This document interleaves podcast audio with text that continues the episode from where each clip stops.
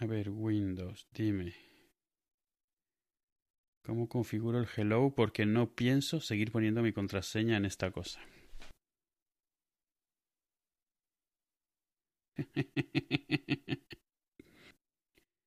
Qué gracia. La, el, eh, ¿Cómo se llama?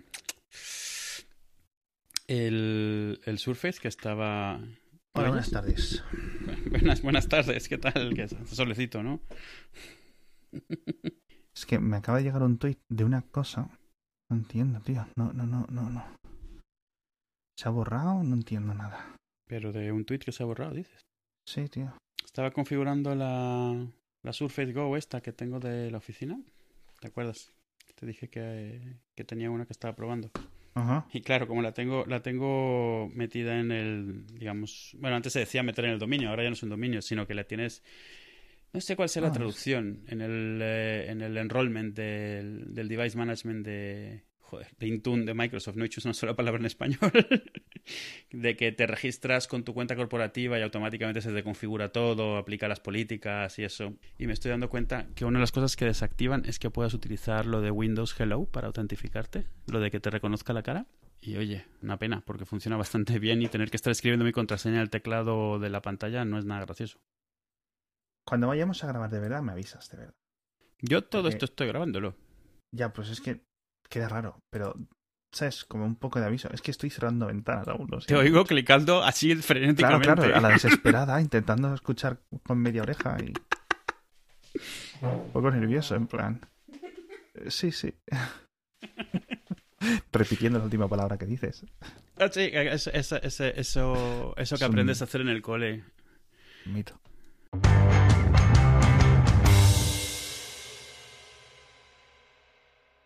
De cosas de que parecían en el futuro, ya llega el, el 5G ahora, van a empezar a, a llegar móviles 5G. Ujú. Lo he comentado en Mixio.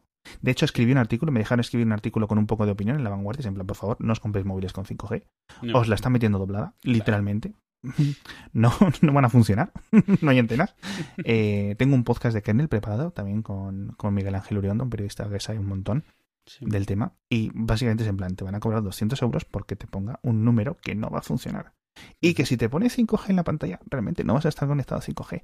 Y que la mayor parte de las tecnologías y los protocolos y las mejoras del 5G están incorporadas ya en las antenas. Porque Claro. se han adelantado los protocolos. Se han adelantado un montón de cosas para. porque es lo bueno. Es decir, el 5G para el usuario de, de- para ti y para mí, para los oyentes, no le va a aportar nada hasta dentro de 2021, 2022. Nada a su móvil. Es todo mejoras para las operadoras.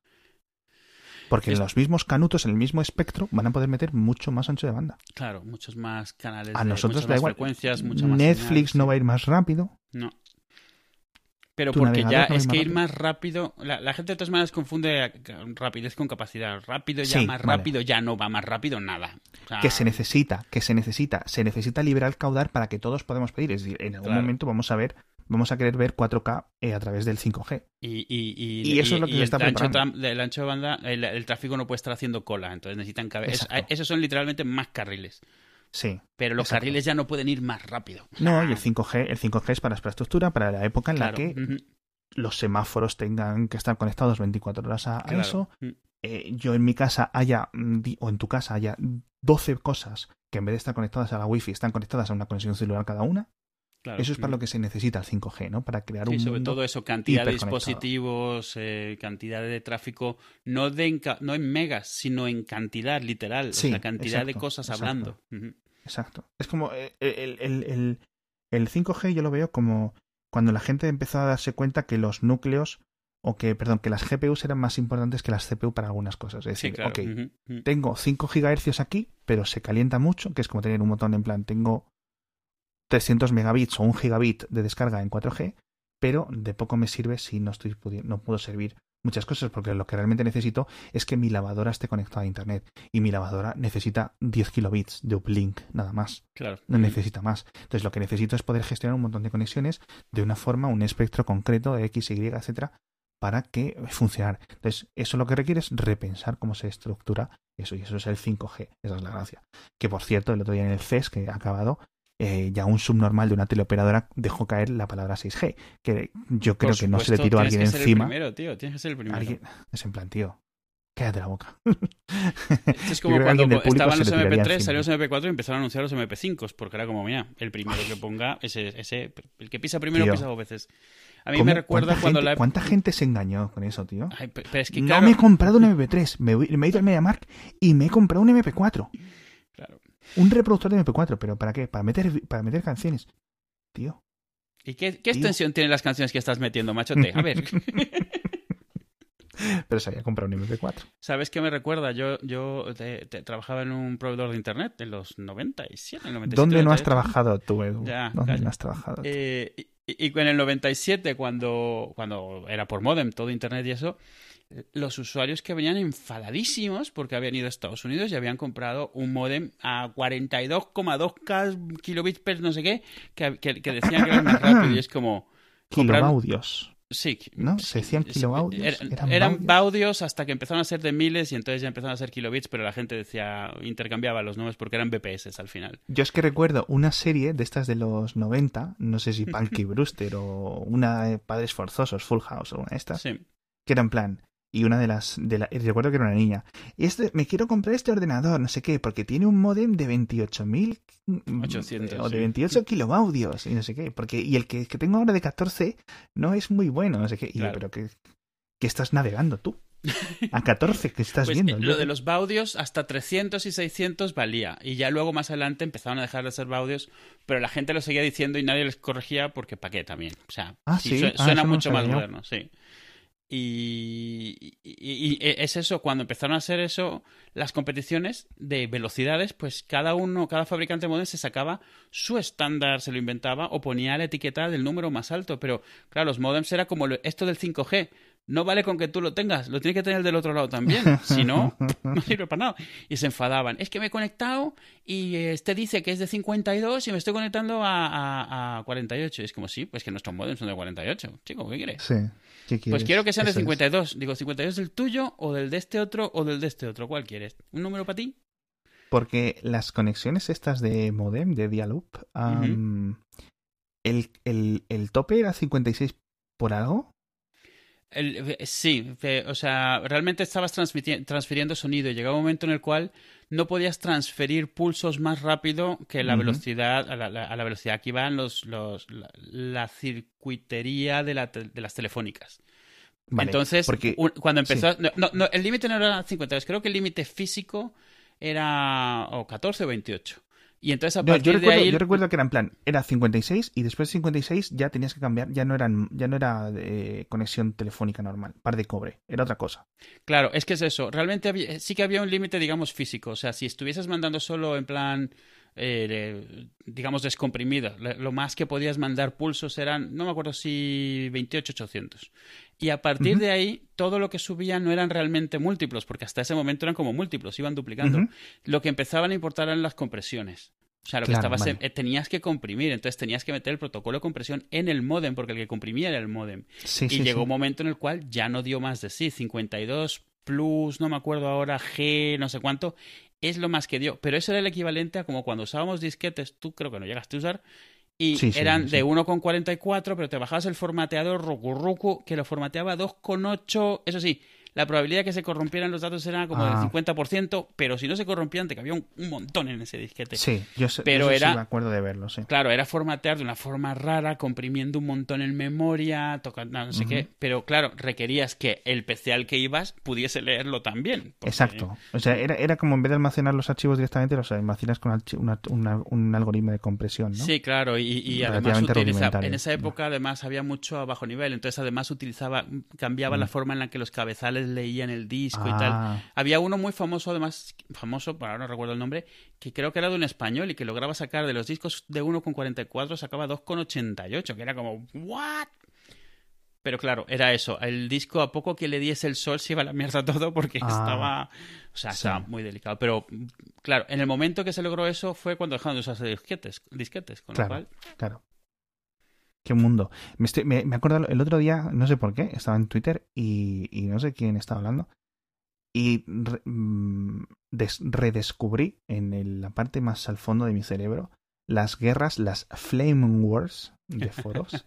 de la gente que prefería el XBit y la gente que prefería el DivX. Ay, por favor, sí. Y era en plan, por Dios, pero... Es o que sea, yo se no nota la diferencia. Pero, claro, el XBit era nuevo, era más reciente. No. Obviamente, porque además el nombre era un, un juego, bueno, un juego de palabras, no sé, era, era en plan una, una referencia a DivX.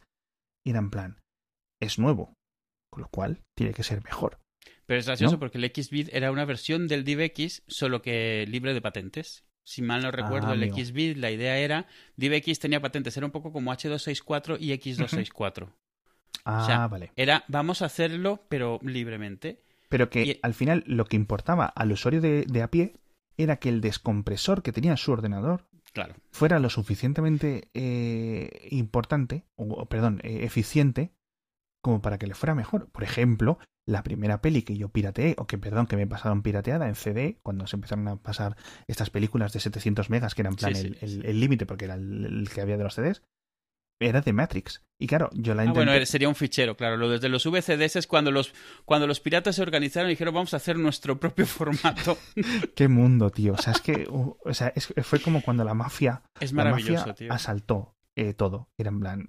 eh, eh, el puto. el 95, 90, y- entre el 95 y el 2001, algo así. Una época mágica. Bueno. Y claro, ¿cuál le pasaba? Que mi lector de CDs y, mi, y la CPU de mi ordenador no eran capaces de descomprimir al bitrate necesario la película para verla. O sea, tenías, porque el tenías buffering como el de Real Player, pero en tu No. disco duro, o sea, en tu máquina No. localmente. No. Lo, primero, la estaba reproduciendo desde el lector de CDs. Ajá. ¿Vale? Segundo, ¿qué es lo que pasaba? En las escenas que el bitrate variable era bajo, donde había poco movimiento, la peli se veía bien. ¿Qué es lo que pasaba? Cuando las cosas empezaban a mover y los keyframes, esto lo sé yo ahora, 20 Sí, sí, años después, claro. en su época eh, yo estaba enfadado. Em, yo sabía que cuando empezaban las zurras y los disparos se veía mal y se pausaba. Y mi ordenador. Y le metí unas hostias a la caja del ordenador que no veas, tío. Porque es en las mejores escenas, claro. Claro, y entonces eh, yo no sé al final si la acabé de ver así un poco mal, eh, o, o me- porque claro, pasar 700 megas de lo que ocupaba el CD a un disco duro que lo tenía, ocupaba seis- eh, era de 6,4 gigas el disco duro, y en el disco duro tenía Windows mm, 98, Windows X- no, Windows 98, el comandos que me ocupaba la mitad del disco duro, Claro. y no sé qué, no sé cuánto, algún juego más que tuviera, Counter Strike y no sé qué, y ya no me daba más el disco duro. Entonces, eh, pues a lo mejor, si hubiera pensado, digo, si lo paso al disco duro, el, disco, el bus del disco duro a lo mejor lo puede leer y hubiera podido ver la peli bien, que hubiera tardado en pasar la- el fichero de 700 megas al disco duro dos horas, pero, oye, ahí sí, entonces, y estaba la gente con los estuches y no sé qué, pero las guerras de XBit contra DivX, qué cosa más absurda, macho. Sí, la De verdad, si es que sí. eran indiferentes, tío, si es que se veían igual. No sé. Que estaban diseñados para verse igual, si ese era el punto. Claro. No lo sé, tío. Yo me acuerdo además de todas formas cuando el DVD era el. eh, se veía en plan. "Uf, hemos alcanzado el límite. No puede Ya ser no se mejor. puede es ver que no más. puede ser mejor. Yo alguna vez eso leí algún análisis que decía de ahora en adelante pues las la- las las guerras serán pues quién mete más extras porque ya más mejor no se puede ver. Y ahora cuando estoy en el móvil, en el móvil. em, y, y ahí YouTube me empieza a cargar a, 3, a, a 480, que la resolución de los DVDs. Es Sí. en plan, ¿qué basura es esta? ¿Qué estoy? No en veo nada. en mundo. Está todo borroso. Parecen acuarelas. Justo, tío, Ay, justo. Y claro, y a lo mejor te, ves en el móvil eh, un vídeo de YouTube y son 200 megas en un Sí, sí, minuto. tranquilamente, o cosas así. Es que ha salido, el- hoy por ejemplo, ha salido el trailer nuevo de Spider-Man. Ah, sí. Venga, me lo voy a ver que estoy en el 4G. Tú, tú, 100 meguitas ahí. Oye, pero me lo he visto en 1080p, guapo, ¿eh? y lo estás viendo en el metro, tío. En el metro. Ay. Un trailer de 1080p de 5 veces la resolución de un DVD, tío. En un sitio en el cual hace Que 15 yo años no podías mandar un SMS porque no había señal. No, que tío, a mí lo que más me choca es cuando tenías que volver a casa para usar internet. Que si, que si no estabas en casa, no estabas en internet y yo lo único que quería era estar en casa para jugar a internet. Y estar siendo subnormal en cualquier parte del mundo. En Calla, en por- yo, yo, yo tenía que programarme porque tenía que usar el horario en el cual las llamadas eran más baratas. Sí, bueno, claro. eso era a partir de las 9 y tenía a lo mejor una hora o dos horas para usarlo. Y tenía que Mm. dejarlo. Y entonces era programa, mira, voy a entrar, voy a conectarme aquí, me voy a bajar esto, voy a ver la- esta cosa, mientras carga aquí, voy a ver Sí. las noticias de Bungie, voy a ver qué. ¡Fuera! ¡Fuera! Yo me Y acuerdo, veías, tío. y veías cómo iba sumando dinero la llamada. Plop, Sí, plop, sí, plop. sí, sí. Yo me acuerdo, era en plan, me hacía, antes de conectarme, me hacía una lista de cosas que quería hacer. Es en plan, voy a entrar en esta web y era en plan, las cinco que había, había como cinco páginas web. Ojo que yo tuve un ordenador tardío, ¿eh? ¿Vale? O sea, eh, pero era en plan, quiero hacer esto y no sé qué, no sé cuánto, y voy a intentar bajarme en el Kazaa esta canción y no sé qué, y entrar aquí y intentar enviar no sé qué. Y ya, y mi- mirar no sé qué cosa en la encarta y ya está. Y era en plan, bueno, y ya está. Y luego se le ponía el tapete encima de, del ordenador. Se le, se le ponía la funda, cuando los monitores tenían la visera esta para las radiaciones, que tenían como una cortina delante. Sí, sí. Qué Ay, tío. bueno, Jo, me acuerdo una vez que, no sé por qué, a uno de mis profesores, te estoy hablando de a lo mejor del año, voy a intentar recordar. Yo tendría 10 años, con lo cual como en el 96. A uno de mis profesores se le ocurrió la infeliz idea de decirnos o de dejar caer que habría que llevar el trabajo imprimido. Tú hacías los deberes en un cuaderno, Sí. ¿no? Y estaban empezando a llegar los ordenadores personales y lo debió, no sé si lo dijo, en plan, los que podáis, si me lo hacéis. A ver, está ya están los cojones de leer la letra de niños de nueve años que no sabemos lo que escribimos, con lo cual si se lo est- damos impreso, pues oye, bien por él, ¿no? Y entonces, tío, a mí me se metió en la cabeza que teníamos que tenerlo impreso. Y yo tenía ordenador, pero no tenía impresora. O no me funcionaba, no sé qué. Y me cogí un berrinche, tío, y al final mi madre, tío, empezó a pensar, en pensar, y digo, hostia, pues hay una vecina que tiene una impresora, no sé qué, y tiene una impresora de aguja. Claro, claro. Y tuvimos que meter el trabajo en un disquete, pero no tenía Word, tenía Word Perfect y no sabíamos qué hacer. Bueno, un show, tío, hasta que lo acabé imprimiendo, para que luego al final se imprimiera en impresora de aguja con una letra. rarísima. Y yo me acuerdo de llorar y llorar y llorar, pues simplemente porque por, por, por, por, por esta de, de, de impasibilidad. De Claro. hecho, otra vez que recuerdo llorar con la puta tecnología, fue en plan un día se me jodió el ordenador y no sabía qué hacer. Desde plan, pues, las épocas estas de Windows 98, en las que los sistemas operativos pues eran lo que eran, ¿no? Cualquier cosa te podía desbaratar todo, se te podía, Sí, podías sí. haber borrado un fichero en System 32 o no sé qué, sin darte cuenta o algo raro, ¿no? Podía haberse eh, llevado al ordenador. Y tenía que formatear. He formateado un perdi- Windows perdido el día y varios días. 70.000 veces en mi vida. Pero yo me acuerdo de llamar a mi tío, que era en plan el que sabía un poco, ¿no? Era en plan, era una persona que. Mi tío, eh, que me saca 15 años, ya el nivel de conocimiento suyo. eh, para mí era un dios, pero y, y, y- y- era en plan, eh, es una persona, pues eso, como tú y como yo, que sabe, sabía usar Sí. un ordenador, ¿no? De prueba y error. Fíjate lo avanzado que estaba que mi tío, que sabía que había PCs y que había otra cosa que se llamaban Mac. O sea, bueno, se, se, que eso era en se plan- oye, se escucha, se rumorea. eso era en plan, sí, sí, que eso era hablar como, como, como, como hablar con Galileo. Era en plan, bueno, o sea... espera, espera, espera, ¿qué me estás diciendo? Que ordenador no es una cosa, no es esto, hay más. Hay más, hay un mundo más allá, ¿no? Es en plan...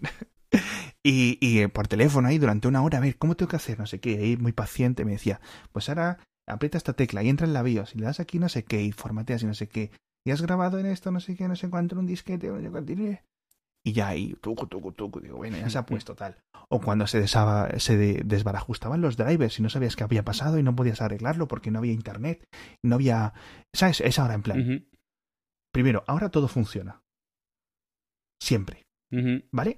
Antes no. O sea, en plan, ahora la gente que tenga un Android medianamente moderno, un iPhone medianamente moderno, todo le funciona siempre. Si algo no funciona, se reinicia el teléfono y ya está. ¿Vale? Antes era todo como un show, tío, y nadie sabía qué, por qué se había roto. Además, antes se te jodía y es, ¿ya lo que hago? Porque no tenías internet, Claro. no tenías dónde ir a ver. Es como, tengo este pedazo de, de hierro encima de la mesa. ¿Y qué hago? ¿Qué hago? Sí. ¿qué, qué hago? No me voy a ir a comprar una revista a ver si por casualidad me dicen cómo resolver el problema que Sí, tengo sí. aquí. Yo recuerdo eso, en plan, ¿no enciende el ordenador? Pues no enciende, ¿sabes? En plan, ¿Y qué se va a hacer? ¿Se ha muerto la abuela? Pues se ha muerto. No se puede buscar en Google cómo resucitar humano. O, o- o combinaciones cómo resucitar humano hembra. Hasta que en los primeros resultados alguien ha puesto un resultado de cómo hacer, ¿no? Pues mira, Claro. tienes que coger este libro de necromancia Un tutorial en YouTube, tío. Tío, o sea, bueno, eh, mira, dos cosas, dos cosas. Esto, esto es un poco viejo, pero la invención de YouTube, porque siempre hay un tutorial de alguna cosa, y de Stack Overflow, Sí. dos de los eso. grandes cambios generacionales. La gente que programaba, como yo, yo programaba antes de Stack Overflow, Ujú. en... eh, había muchos resultados de Google de cómo se llamaba esta página web, que era como unos foros, el pre-Stack Overflow anterior, este... em, que había- era, era básicamente un, un Stack Overflow primitivo que había. Sí, y sí, era bastante odiado por todo el mundo en general, pero en plan, es lo que hay. De hecho, cuando se creó Stack Overflow, Sí, que era dijeron- el clon del otro. ¿Es Experts Exchange, puede ser? ese, y Sí. que eh, estaba pensando porque me acordaba que el nombre era, se le podía leer mal. Es Sí, Experts es famoso, es Exchange famoso. y no es Expert Sex Change. Pero en plan, siempre aparecían los primeros resultados de Google cuando Google era un motor de búsqueda que era una castaña. Es decir, cuando yo no leo Google, yo ahora en Google puedo poner ¿quién es el actor moreno que sale en esa peli? Y Google me lo dice. Antes no, antes tenías que casi decirle el resultado que querías que te diera, ¿no? Era un poco Sí. estúpido Google. Y, y, y, y, y, tío, programar antes de Stack Overflow era en plan... ¿Por qué no funciona esto? Pues... Vas a la estantería, te coges el libro de 400 páginas con un, con un animal en, en, en blanco y negro, miras el índice, intentas descifrar lo que te dice el compilador. Si tenías un compilador, si estabas usando un lenguaje de scripting, pues te jodes. Sí, sí. es- Yo qué sé, A quitabas un eco- punto y a poner coma. ecos por todos lados. A ver, por lo menos, ¿por qué región se está rompiendo esto? Yo me acuerdo de eso, tío. Quitar puntos y comas, volver a hacer. o sea, no lo sé, tío. No lo sé. O sea, era en plan, ¿cómo, cómo? No lo sé. Dentro de 10 años nos reiremos de esta época, en plan como primitivo, porque es lo que va a ocurrir. Pero jolines, tío. En plan, cuando estemos con las máquinas de realidad aumentada Sí, sí. implantadas en nuestras retinas, es en plan, mira esta gente que tenía que irse a la cama con una pantalla de 5 pulgadas en la mano para ver el, el- el porno normal, cuando ahora puedo ver ultra porno directamente en mi retina, ¿no? Un, un porno generado por un algoritmo especialmente diseñado para mis fetiches más oscuros, ¿no? Que ni yo sabía que existían. Que lo he descubierto, sí, el Deep Learning ha descubierto que a mí lo que me gusta es esto. ¿eh? Bueno, en fin, vamos con el primer patrocinador de esta semana de Hacía Falta y, a ver, atentos. Porque esto yo no lo sabía, yo creo que Duo tampoco lo sabía. Resulta que es legal hacer un perfume que huela idéntico a otro perfume. Entonces hay una historia genial que se llama perfumia.es, perfumia.es, en la que hay un montón de perfumes, un montón de colonias que huelen exactamente igual que las típicas de 60, 80, 100 euros, pero te cuestan 10, 12, 16. Pero de verdad es que me vuela la cabeza porque es que huelen exactamente igual. Entonces entras en la web perfumia.es y luego pones el código PLADUR y te regalan dos perfumes chiquititos, sorpresa, de 6 mililitros que cunden más de lo que parecen. Así que ya sabes, pásate por perfumia.es que han elegido patrocinarnos esta semana. Claro, y antes la gente estaba limitada a lo que había en Reddit, al Pornhub, y era en plan, eh, Lolita, Mature, el no sé qué, y no sé cuándo, era en plan, y ahora no, ahora es el, el- el mundo del 2028, ¿no? El Hay, que- hay, hay un Reddit que se llama NSF, un subreddit, NSF411, no sé si lo has visto. no, en el pero no, sé- no quiero saber lo que es. Bueno, No, no, no tiene nada de porno, ojo. Lo que tiene es, los, todos los tópicos son gente diciendo, ¿alguien sabe si hay algún subreddit de amas de casa limpiando con lejía mientras, ¿sabes? O sea, super Ah. porno súper específico. Y es que yo lo que me imagino es alguien algún día viendo, como tú dices, el porno estándar. Y de repente hay una escena que dice, ¡uh! Esto es, esto es lo mío. ¿Qué es esto? Y empieza, ¿sabes? Descubrir que tienes un fetiche de repente. Es como, ¡uh! Y claro, como, como es, es como, oh, a ver, voy a poner buscador de, de, de, de pornotube. Es como, bueno, a ver, eh, de pie, un tacón, ¿sabes? Es como, ¿qué pongo? He descubierto que tengo esta necesidad. Pero espera, ¿lo de 411 es porque es el teléfono de información en Estados Unidos? Es como el Exactamente. 1004 de España, Sí, ¿no? ese- ese- ese- son los pelochos. Como el- sí. hostia, tío, es como porno 11888. O sea, que llamas y preguntas en plan. Sí. un- eh, eh, en- ah, en plan. Un día cuando estaba en el instituto vi un GIF de una persona que era rubia y aparecía un fontanero, pero el fontanero era tal, no sé qué, no sé cuánto. Ah, ostras. Sí, es, es muy gracioso. O sea, yo es uno de los que sigo, no tiene porno dentro. Entonces, a ver, los enlaces todos son porno.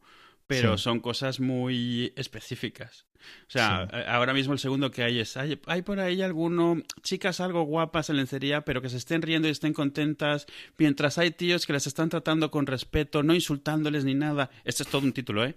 No aburrido y en cámara lenta, sino mm, gracioso y divertido. Es como, ok. Hostia, lo estoy viendo, lo estoy viendo, lo estoy viendo, lo estoy viendo. Lo estoy viendo, lo estoy viendo. Es en plan. Es muy fuerte, tío. Hay cosas súper. Y salen unas cosas súper graciosas. Luego unas súper brutonas, porque claro, fetiches son fetiches. Qué bueno, tío. Sí, Puto Reddit, tío. claro. Y lo peor, no, no creas que piden vídeos de esto, no, un subreddit. Y siempre lo hay. siempre hay un subreddit de lo que están pidiendo. ¿Tú sabes lo de, lo de los, los subreddits creados por los One Man Subreddit? Que es en plan, alguien que tiene una puta pasión o un fetiche o algo que Y, le y que gusta se ha mucho montado persona. el. Y básicamente él crea eso y es el único persona o la persona que envía el 90% de los enlaces. es alguien que vive exclusivamente para Sí. recopilar, ¿no? Una especie de bibliotecario del siglo XXI que vive para almacenar las cosas y tenerlas ahí, tío.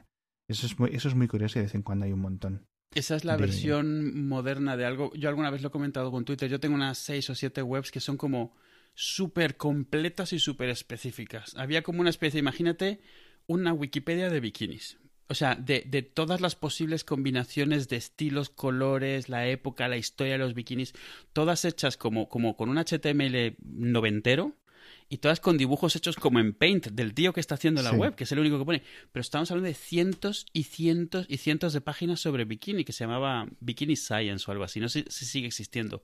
Súper cutre, mía. pero tú sabes que alguien le ha metido ahí miles de horas. Y en plan, se Sí, crea su sí. propio vocabulario. No, este es el tipo tal, tipo, tipo tirachinas, que es como el de aquí, del no sé cuánto. tú, ¿what? Tío, a mí, a mí lo que me flipa en, en el móvil, Eh, primero, ahora que hablamos de Reddit y de porno, Reddit se ha lleno de porno, los, con lo comentaba el otro día con un colega, bueno, el otro día hace un montón.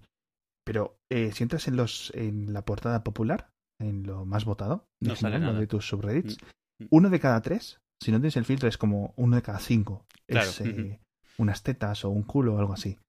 Y es bastante ridículo, pero bueno, yo entiendo que es lo que es, ¿no? Entonces, Mm. pongas el filtro de navegación porque si no es que al final eh, es, es hasta un rollo, ¿no? Estar viendo tanto. Sí, sí, sí. Es un poco un problema. Sí, que si no vas tener, a pero eso, estorba, la verdad. Claro, ¿no? Y además a veces estás en el autobús y está al lado, al lado diciendo esta persona, eh, qué tío más raro es. Y es un GIF de un perro, no sé qué, unas tetas. Un artículo sobre Donald Trump, unas tetas. Tío, o sea, yo qué sé. Que por cierto, hablando de Reddit, resulta que ya llevo más de 13 años registrado Ay, coño, es cierto. Tú en, eres, tú eres en veterano. Reddit y la gente, los spammers, compran las cuentas viejas de Reddit porque están verificadas además. Y obviamente, pues si tú le, le- te da eh, X euros, ¿no? X dólares. Y ellos cogen la cuenta, lo, eh, cogen la contraseña, la cambian lo que hagan falta, lo que hagan, lo que tengan que hacer con ella. A mí me da igual, sinceramente. ya ves tú, me hago otra. Y pueden hacer spam de forma más efectiva en Reddit. Ah, es decir, claro. pueden, es una cuenta verificada, es una cuenta que los algoritmos no. eh, que, que digamos que tiene permisos muchos más eh, cualidades, mucha más autoridad para enviar. Es decir, si empiezo a enviar enlaces de forma oscura, de forma rara, si lo hace una cuenta que se ha creado hace cinco minutos, pues obviamente es mucho más fácil de chapar, ¿no? De esta forma, pues es más difícil o es más fácil que evada los sistemas. Así que estoy pensando en venderla a ver si alguien. Porque he visto que hay algunas de 8 años que se venden como por 200 dólares. No sé por cuánto se comprarán. A lo mejor una de 13 años pues me sale por un piquito y me puedo, yo que sé, a lo mejor me, me pago el monitor 4K. Viniendo a la cuenta de que lo- si lo sé, me hago. Sí, porque, a, a ver, si no, no le das valor a, a esos puntos mágicos de Internet, te da igual crearte otra y seguir. No, no, ya ves tú, ya ves tú. Ya ves Ujú. tú. A- al Twitter sí, por ejemplo. A mi Twitter sí. Pero mi, mi, porque es mi Twitter y es como una persona pública. Sí. Mi cuenta de Reddit no la sabe nadie, con lo cual. y nadie sabe está, tío. Y ya está. Y de los, y de los, eh, los subreddits que yo fundé, me he quitado automáticamente. De vez en cuando me da una bajona y me, y me salgo yo del equipo de moderación. Me digo, sin decir nada, digo, adiós. Hasta luego, buenas tardes. y me voy y nadie me pregunta más. Y ya está. Ahí, ahí me piro. Así que bastante gracioso, la verdad. Pero bueno, la tontería del Reddit. Ojalá me hubiera hecho más, fíjate lo que te digo. Que por cierto, el otro día me metí con un youtuber en Twitter. Pero ¿cómo que te metiste? ¿Qué es meterse con un youtuber? ¿Ponerle comentarios violentos? No, pues, pues, pues eh, era un youtuber subnormal que yo le, ves, le conozco de medio de, rebote, de rebote un estadounidense, que básicamente es un youtuber que explica los dramas que corren los youtubers. Es un poco como el, un tonto que hace una especie de... Y entonces este youtuber dijo no sé qué, pero entonces en Twitter y pone una screenshot de no sé qué, como que te recopila un poco, ¿no? Un poco el programa del corazón. Pero es un subnormal de al cuadrado, ¿vale? Y entonces se quejó en Twitter de que solo estaba ganando 4.000 dólares al mes Ah, a pesar lo de vi, que sí. daba eh, entretenimiento a 2 millones de personas. Digo, mira, el tweet más tonto de 2019 y solo vamos a Ujú. 5 de enero o algo así. Yo no sé qué puso, porque a mí no me llegó ninguna notificación, pero yo de sacar una screenshot de mi tweet o algo así y ponerme algo en su. Twitter, pero como yo ni le sigo y le tengo muteado, no sé por si alguien le retuitea, etcétera. Y me empezaron a venir un montón de sus acólitos, de sus sus fans, minions, sí. y se me llenó, tío. Ya, como soy verificado en Twitter, puse el filtro de, de filtro de, de calidad. Y ya está. Y no veía nada. Y, y, y estuvo gente insultándome durante dos días. Y yo sin enterarme. Me hizo mucha gracia. Tengo curiosidad por ver qué puso, pero a lo mejor tengo que volver varios días y ponerme a tener que ver el perfil de este vago. Pero bueno, me hizo bastante gracia. Claro, porque te han contestado a ti, no a él, sí. Ah, y entonces todo el rato eh, me llegaron un montón de, de, de pero cómo este subnormal está verificado con 5.000 followers, no sé qué, y un montón de mensajes privados de, oye, ¿cómo te verificas? ¿Cómo has conseguido que te verifiquen? No sé qué. Yo, yo qué sé, tío, déjame en paz. Madre mía, gente más boba. Pero sí, en general, en, en, en, en Twitter, eh, la verdad es que paso de meterme mucho con, con la gente, pero hay veces que estoy un poco más, yo como mal a gusto, y digo, pues mira, este es tonto, le voy a insultar. Normalmente le insulto en las respuestas para que... Normalmente hago una, una, una cosa, lo he hecho varias veces, que es en plan, alguien, un político o algo así, Sí, pone algo. Yo le respondo relativamente rápido. Como mi perfil está verificado, sale le he alto. respondido rápido, mi respuesta sale muy arriba o directamente la primera. Entonces, ¿qué es lo que pasa? Que mucha gente, de mi, de mi punto de vista, cuando lo ve ahí como respuesta, lo apoya o le, me atacan. ¿Qué es lo que hago? Tiro la piedra y muteo y pongo en silencio la conversación. Entonces me levanto a la mañana siguiente y a lo mejor veo 3.000 fa- eh, tre- 300 favoritos. El, la respuesta esta de mierda que estaba ahí. Pero no he visto, digamos, la debacle que he causado, ¿no? El derrumbamiento de, de lodo, de... Pero ahí, yo qué sé, me lo paso bien de vez en cuando. Yo qué sé. Ya veo, ya. Pero bueno, no, cada vez hay, al final, obviamente lo que hay que tener es muchas eh, palabras silenciadas y ya está. Eh, es lo que hay. Sí, hay que tomárselo como lo que es, porque es... Es un lodazal, Twitter. Es un lodazal, pero es mi lodazal. Le he aprendido más o menos un poco a estar Claro. en él y a convivir un poco, ¿no? Además, eh, intento ser un poco respetuoso, con lo cual de vez en cuando pues me hace mucha gracia. Pero bueno. Pues muy bien. Por cierto, para hablar de Reddit, ya, yo creo que eh, ya lo último que te quiero decir es de Reddit. ¿A ti te ha pasado alguna vez que ves en los trending topic el nombre de un famoso y estos tres segundos de angustia entre que, hasta que pinchas y te si cargan se los resultados de búsqueda de si se ha muerto o si es homófobo? Es decir, es en plan, o se ha muerto o ha dicho que los maricones son malos. O, o le han, o, o le han demandado por acoso, que es lo que ahora también sí, se sí, sí, lleva. sí. Tres posibilidades. O te has muerto, o, o resulta que eres homófobo o racista, no sé qué. Oh, qué sorpresa. Un señor de 60 años es homófobo. homófobo. o es en plan eso. O ha tocado tetas o se ha masturbado delante de alguien. Es en plan, mm, ¿qué será? ¿Será? ¿Qué puerta se elegirá? Si es como, no, este no, que este me cae bien. No, no, no, no, no. Y a veces descubres que se ha muerto porque el, el trending topic porque ha pasado X años de su Claro. muerte, es el aniversario. Es en plan, espera, ¿estaba muerto? Sí, que, que de por sí te, te, te- da mal rollo que se acaba de morir y resulta que fue hace tres años. Tú, Sí, sí, sí, sí. Bueno, y- este episodio de Hacia Falta también está patrocinado por la gente de wetaca.com, w-e-t-a-c-a.com. Entonces, ¿esto qué es? Básicamente, entras en la web, pides toda la comida que quieras. A los pocos días te llega a casa y ya te la vas comiendo tú cuando tú quieras. Te vienen unos tuppers petaos hasta rebosar, una cantidad más que generosa. Y la comida es de máxima calidad. La calientas un segundo en el microondas y a comer. Está, de verdad, está muy, muy, muy, muy bien. Y además, si pones el código hacía falta, te hacen 12 eurazos de descuento. 12 eurazos. Entonces entras ahora en huetaca.com, código hacía falta, haces tu pedido y a comer que te invitamos nosotros. Hostia, el otro día, el otro día pasó con Isaac Asimov y yo, pero ¿por qué es Isaac Asimov trending topic? joder. ¿Qué está ocurriendo? ¿Saca un libro nuevo qué? Por favor. ¡Oh, oh, oh, oh! Esto ya es el último tema, te lo juro. Eh, estoy eh, ahora que hablamos de Isaac Asimov, yo he comprado 20 de sus libros, ¿vale? Eh, todos de... de 20 veces Fundación has comprado. no, no. no. Eh, de, de, tapa blanda, ¿vale? De tapa blanda. Y claro, cuando digo, pues, ¿para qué los quiero? Si no los voy a leer y si los voy a volver a leer, no los voy a leer en libro. Y antes de la mudanza y todo eso, empecé a tirar libros, pero a tirar libros de empezar a bajar bolsas de estas de, de, de tela llenas de libros al contenedor del papel, porque en plan miré para unas bibliotecas en plan y nadie los quería. Literalmente digo, ¿queréis por favor libros? Y obviamente pues son libros que no son nada especial y las bibliotecas ya los tienen, con lo cual para coger la mierda de la gente pues no se puede hacer, porque si no todo el mundo cada vez que se pone a limpiar la casa llenaría las librerías de, su, de lo peor de lo peor y las librerías pues no están para eso, ¿no? Las bibliotecas, uh -huh. quiero decir, no las librerías. Era, eras maricondo antes de maricondo. Eh, espérate que vamos hacia ahí, ¿vale? No, básicamente es en plan, eh, no quiero tener que mudarme con 10 bolsas de libros, o sea, 10 maletas de libros, ¿vale? Ya. No... Alguien tiene que, cargar, que cargarlo y voy a ser. Sé que no los voy a leer. Entonces, eh, miré por ahí y digo, bueno, a ver si me puedo sacar un poco, porque, por ejemplo, los DVDs, las películas y esto, los puedes llevar a una tienda de segunda mano y te dan a lo mejor 20 céntimos, 50 céntimos, un par de euros, ¿no? Uh -huh. Por ellas, y pues eso que te llevas, ¿no? En vez de tirarlos a la basura, lo llevas a esta tienda y ahí se quedarán cogiendo polvo, pero al menos tú sales con 50 euros después de vaciar el armario. Sí. Y con los libros, pues nadie los quiere realmente. Entonces los tiré. Y es algo que todo el mundo debería hacer, porque, tío, o sea, seamos sinceros. Seamos sinceros, Eduardo. La gente. Hay gente que relee sus libros, pero realmente, de verdad, todo lo que tienes ahí desde hace 30 años cogiendo polvo, ¿sabes?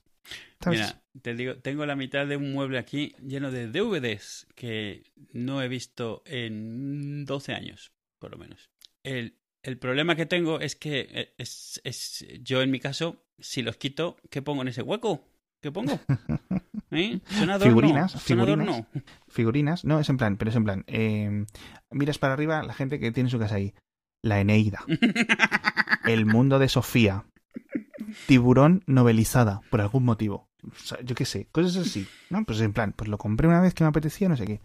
Pues no, tío, tíralo. No digo de tirar todos los libros, pero realmente si tienes alguna edición un poco especial, la guardas un poco, pero si tienes así libros, tíralos. Si es que de verdad, la gente le, le, le da un valor extra a los libros que no tiene. Un libro puede tener un valor eh, bueno porque te lo haya regalado una persona especial, uh -huh. ¿no? Porque etcétera, no sé qué. Porque te Pero guardar todos los libros es como guardar todas las páginas amarillas, tío. O sea, sí. en plan, ¿por qué? ¿Por qué? Sobre todo en una época en la que mmm, no tienen un valor. Es decir, quiero decir. Eh, los puedes conseguir en un momento. Sí. Literalmente, instantáneamente, en cuestión de tres minutos puedes conseguir el libro. Es decir, ¿por qué la gente tiene enciclopedias en sus casas? Y nunca pues, las usan. Los que tienen enciclopedias las tienen porque les han costado mucho dinero. Eso es. Esa es la razón. Entonces, ahora ha llegado esto de Maricondo. Voy a tener que tirar de notas porque he sacado muchas notas para este tema. ¿eh? eh, primero, gracias a Netflix por patrocinar este episodio otra vez. Eh, para gente que, es, que, viva debajo de una piedra, eh, Mari Kondo es una chica japonesa que es más joven que yo mm. y que vive de decirle a gente lo que tiene que hacer, que eso me parece una maravilla, ese tipo de profesión, eh, fantástico. Y es una chica que ha conseguido eh, crear un método eh, con no sé qué, no sé cuánto, bueno, os veis la serie que son seis episodios, es un reality, uh -huh. de básicamente decirle a la gente cómo tiene que no ordenar su casa, sino de quitar las cosas que realmente le sobran, ¿no? tiene un toque animista porque ella eh, trata con respeto las cosas, aunque sean objetos inanimados. Es decir, en plan, esta es una ropa, esta es una ropa que cuando yo la compré, la compré por un motivo, me he sentido bien cuando la he llevado, he sido feliz porque he ido al cine, porque no sé cuánto, pero ahora no tiene un lugar en mi vida. Uh -huh. Le voy a presentar los respetos a estos pantalones y los voy a tirar o los voy a donar. Y lo mismo voy a hacer con los libros y lo mismo voy a hacer con no sé qué y no sé cuánto. Y la gente se ha vuelto subnormal, pero en diferentes etapas. Uh -huh. Primero la etapa en la que todo el mundo ha flipado con Maricondo, que no es básicamente más que el Super Nanny para gente adulta, o el, el encantador de perros para humanos. ¿Vale? Es en plan, una persona con el cerebro estable que le dice a gente que a lo mejor no se ha parado a pensar por qué cojones necesita eh, 50 tenedores en el cajón de los cubiertos, cada uno de una forma.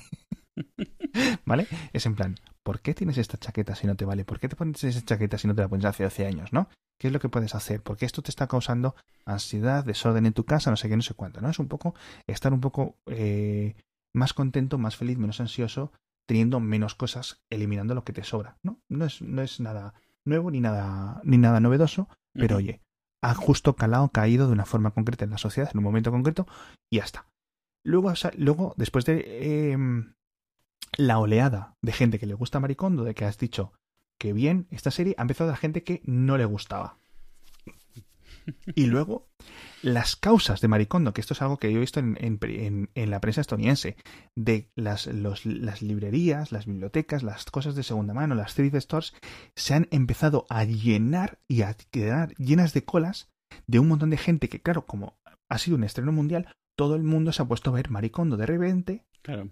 Y todo el mundo ha decidido poner en orden su casa, con lo cual todo el mundo tenía un montón de películas viejas, un montón de libros viejos, un montón de ropa vieja que donar, que regalar, que vender súper barato, etc. Con lo cual había un montón, de repente ha causado un poco hasta de, de, de, de de, disturbios, por decirlo así, ¿no? En, en, este tipo de, comercios, tío. Me ha pedido flipante. Y luego, claro, ¿qué ha pasado?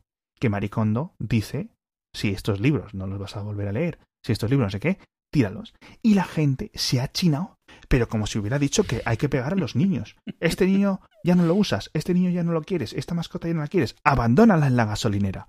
No, es un libro. Un libro es una serie de palabras puestas una detrás de otra. Si yo cojo y me imprimo un libro con la impresora y tiro los folios, nadie se pone, nadie se tira las manos a la cabeza. Pero si está encuadernado y lo o si borras un, un, EPUB de, de, tu ordenador, que es ah. lo mismo. La gente se vuelve muy tonta con lo de los libros, tío. No sé por qué. No sé por qué si es que tiene. Porque como tiene este estatus social. Sí, es eso. Siempre han sido un significador de, de, de eso, de estatus, de inteligencia, de superioridad. Entonces, claro, tirar la basura es como, como decirle a alguien que tire sus joyas. Es algo que les da valor. Claro. Que a mí me gustaba mucho a mí me gusta, y, entiendo, a mí me gusta mucho ver los eh, siete libros de Harry Potter ahí puestos, ¿no? Con sus solapas una al lado de otra. A mí me gusta ver la heptalogía de la fundación y todas las fundaciones y 2001, 2010, 2061 y 3001 puestas ahí. Hmm. Pero una vez que decido tirarlos, los tiro y ya está.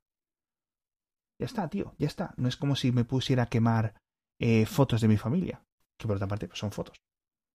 Sí, además, yo, eh, o sea, hay mucho de saber que lo estás haciendo, de, de, darle una importancia.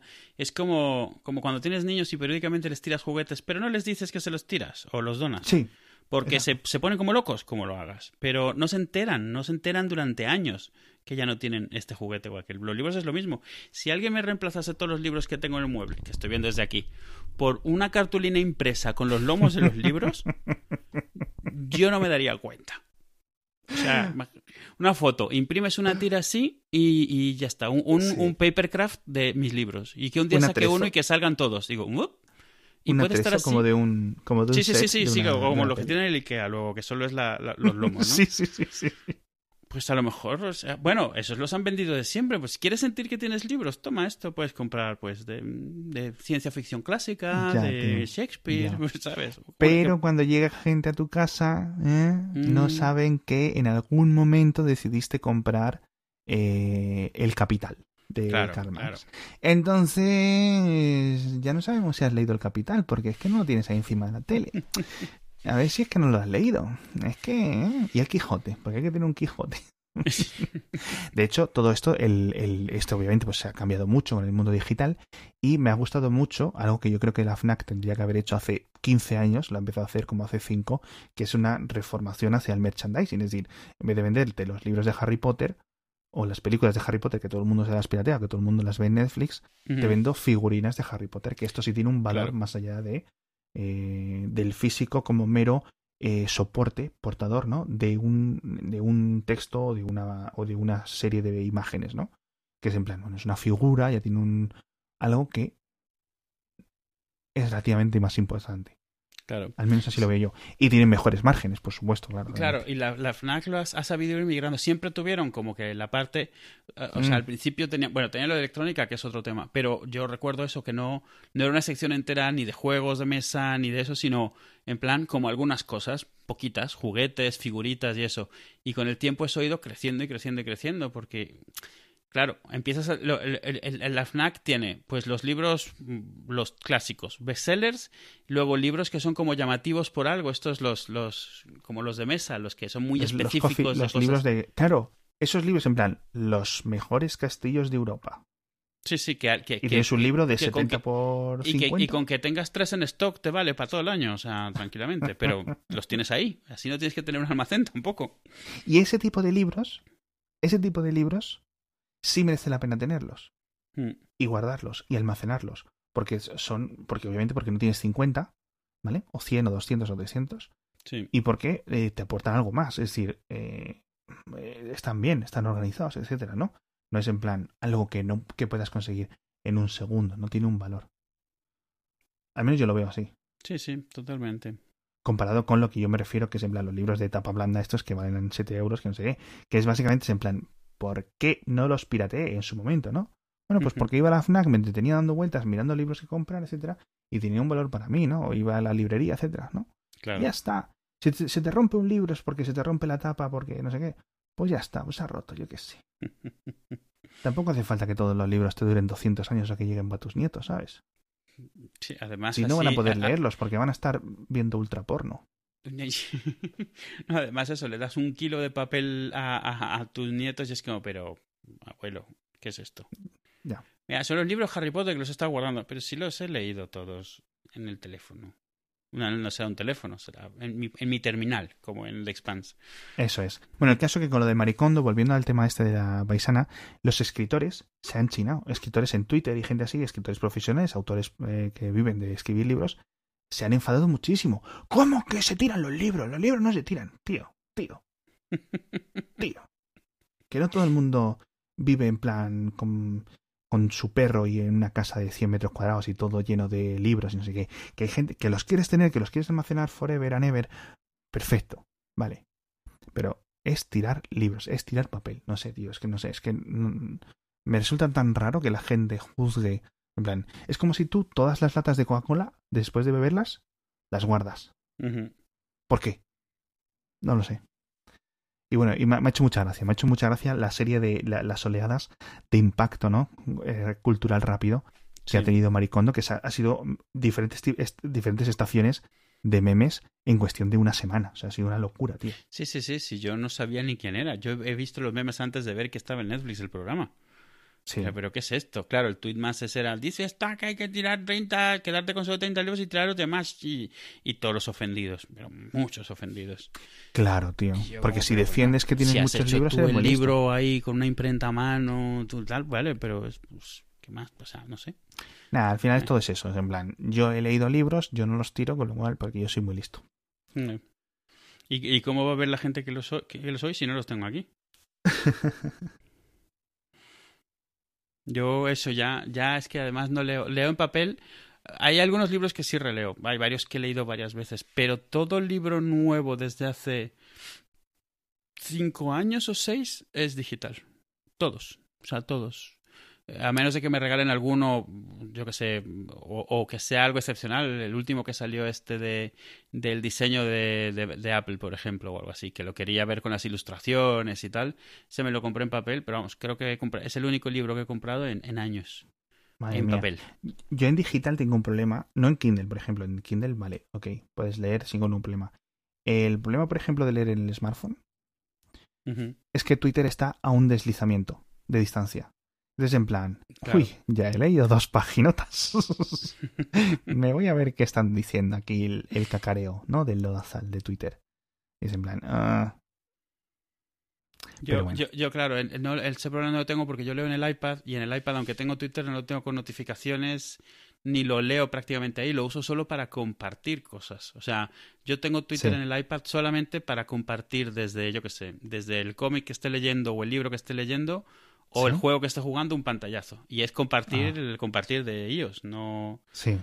nunca lo abro, vamos. Sí, sí, sí, sí. Es, es la leche, tío. Mm. En fin. Adiós. Pues nada, adiós.